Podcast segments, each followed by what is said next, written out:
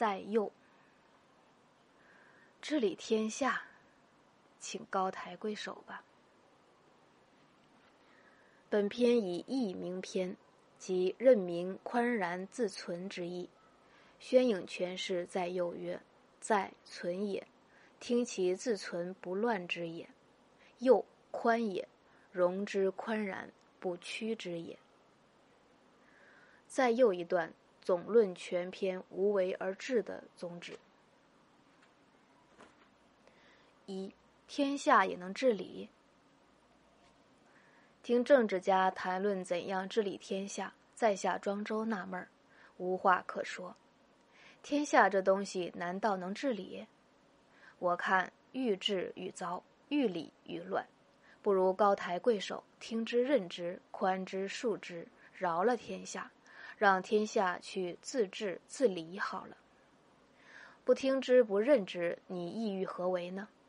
树样板立楷模，你想用高标准的道德去扭曲天下人的本性吗？不宽之不恕之，你意欲何为呢？设密网治苛法，你想用最严厉的刑律去剥夺天下人的正德吗？本性天生，不愿被人扭曲；正德天赋，不愿被人剥夺。本性既是天生的，就是合理的，不会长久泛滥成灾的；正德既是天赋的，就是合法的，不会长久倾斜成恶的。天下人的本性正德既不泛滥又不倾斜，谁需要你去治理天下呢？所以我说，不如高抬贵手，饶了天下吧。天下一治就糟，一理就乱。我举两个极端的例子：从前尧是好国王，善待百姓，使人笑嘻嘻的放纵天性，寻欢作乐，丧失了应有的恬淡之情。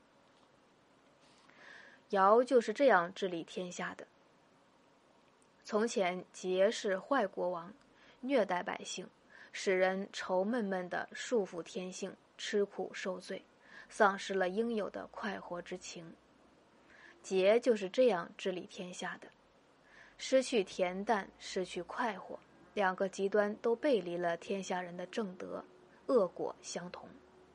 一个国王，不管是尧是桀，是好是坏。他的施政方针长久背离正德，天下不糟不乱，那才怪呢。天下这东西绝不能治理，只能自治自理。